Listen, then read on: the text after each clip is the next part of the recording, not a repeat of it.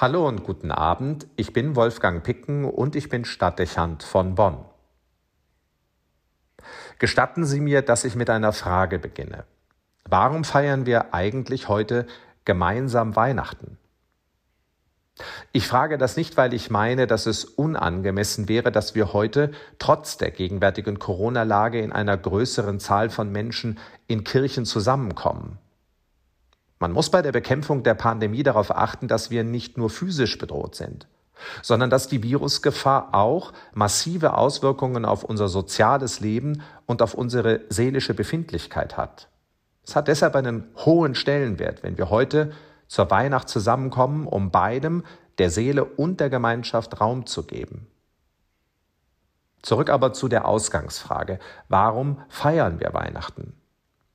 Eine Szene, die unwirklich erscheint, wenn man ihr unsere moderne Lebensrealität gegenüberstellt.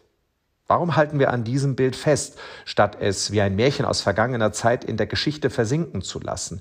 Welche Relevanz hat dieses Bild und dieser Tag? Dem Zeitgeist mit seinem technischen Verstand könnte es geradezu absurd erscheinen, dass vernünftige Menschen in der gegenwärtigen Lage im Miteinander vor dieser Szene verharren.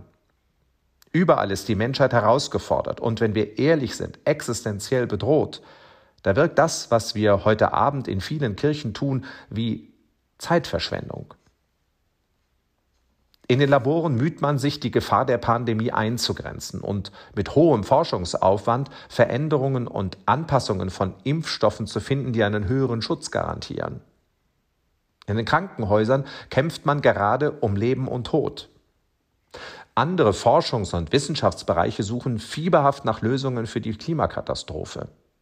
Die Folgen der Erderwärmung sind lebensbedrohlich und wie wir seit den Überschwemmungen in Ahr und Zwistal wissen, nicht nur ein Problem irgendwo in fernen Ländern. Es braucht Geschwindigkeit und vermutlich die absolute Konzentration aller Kräfte, um diesen Prozess entgegenzuwirken und Methoden zu entwickeln, wie wir auch unter erschwerten Lebensbedingungen überleben können. Unklar bleibt, ob uns das gelingen wird. Da mag es wie ein Luxus wirken, wenn wir an diesem Abend fromm versammelt sind. Die gravierenden und bedrohlichen Problemstellungen lassen sich leicht ergänzen. Auch wenn uns weniger Bilder als noch vor Jahren davon erreichen, es gibt die Flüchtlingsströme an den Grenzen Europas noch, die unseren Wohlstand und unsere staatliche Stabilität gefährden könnten. Es kostet viel Energie und Geld, sie mit ethisch zweifelhaften Methoden aufzuhalten.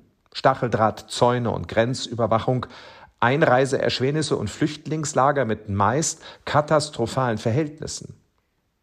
Jedem dürfte klar sein, dass der Druck auf unsere Grenzen weiter wachsen und es vermutlich nur noch eine Frage der Zeit sein wird, bis sie nicht mehr zu halten sein werden.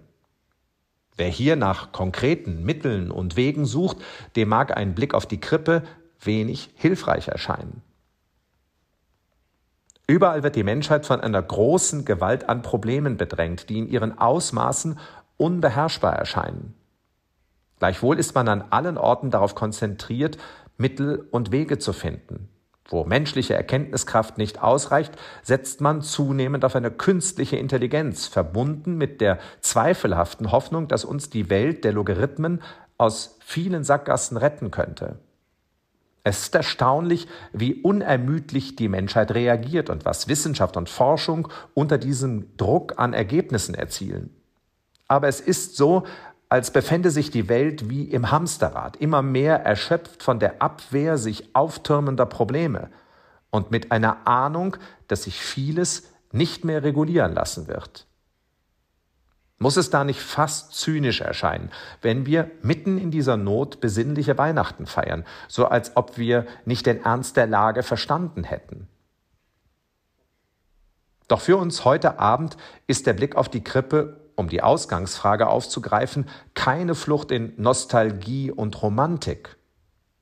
Dieses Bild bietet eine notwendige Infragestellung. Weg von der ewigen Symptombekämpfung der wahnsinnigen Vorstellung, wir könnten mit Hirn oder künstlicher Intelligenz jedes Problem lösen.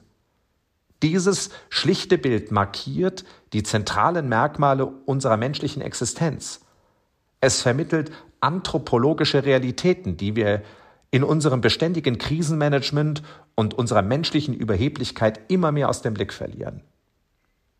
Zuerst, der Mensch braucht das Miteinander. Er lebt mehr von Liebe und Beziehung als von der Materie. Von materiellen Dingen ist in dieser friedvollen Szene wenig zu sehen, wohl aber von einer herzlichen Verbundenheit, die ganz offensichtlich keine Unterschiede macht. Das gilt übrigens nicht nur für die menschlichen Figuren untereinander, sondern wenn wir die Tiere in der Krippenszene einbeziehen, für das Miteinander aller Geschöpfe. Das ist eine Provokation gegen den materialistischen Lebensansatz und den unerbitterlichen Kampf um Lebensraum und Wohlstand, der unsere gegenwärtige Lebenswirklichkeit weltweit bestimmt. Das Weihnachtsbild analysiert ferner nicht das Trennende und zieht nicht Grenzen. Es betont die allen Geschöpfen gemeinsame Sehnsucht nach Frieden, die nur zu erreichen ist, wenn alle diese Gemeinsamkeit erkennen und im Miteinander dieses Ziel verfolgen mit Separierung und Polarisierung, mit unserem Schema von oben und unten, das sich im politischen und gesellschaftlichen Leben immer weiter ausbreitet, kommen wir nicht vorwärts.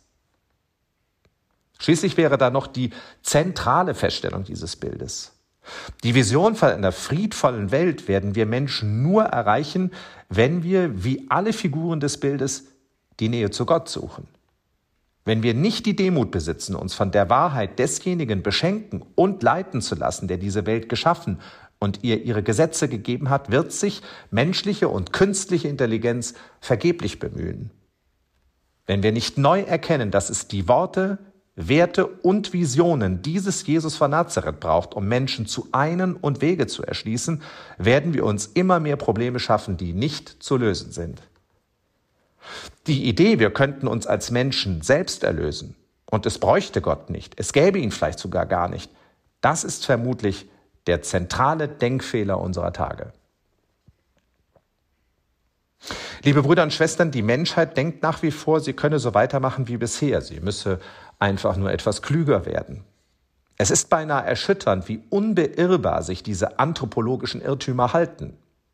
Was bitte muss eigentlich noch passieren, bis der Mensch von seinem Größenwahn abrückt? Was damit er bescheidener wird und sich auf das Wesentliche konzentriert? Was, um das Gemeinsame zu sehen, statt das Trennende zu betonen? Was, um die Bedeutung Gottes wiederzuentdecken?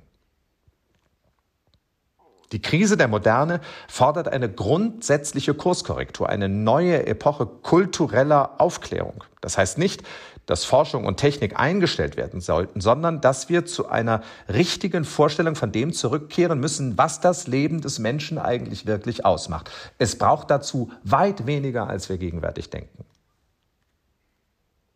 Deshalb schauen wir heute Abend auf dieses Bild. Es bezeichnet den Fehler in unserem Denken. Es konfrontiert uns mit der Wahrheit vom Menschsein. Es weckt die Sehnsucht auch nach einer anderen Welt. Und es ist zugleich der Lösungsansatz für die Zukunft. So oder bald gar nicht mehr. Wolfgang Picken für den Podcast Spitzen aus Kirche und Politik.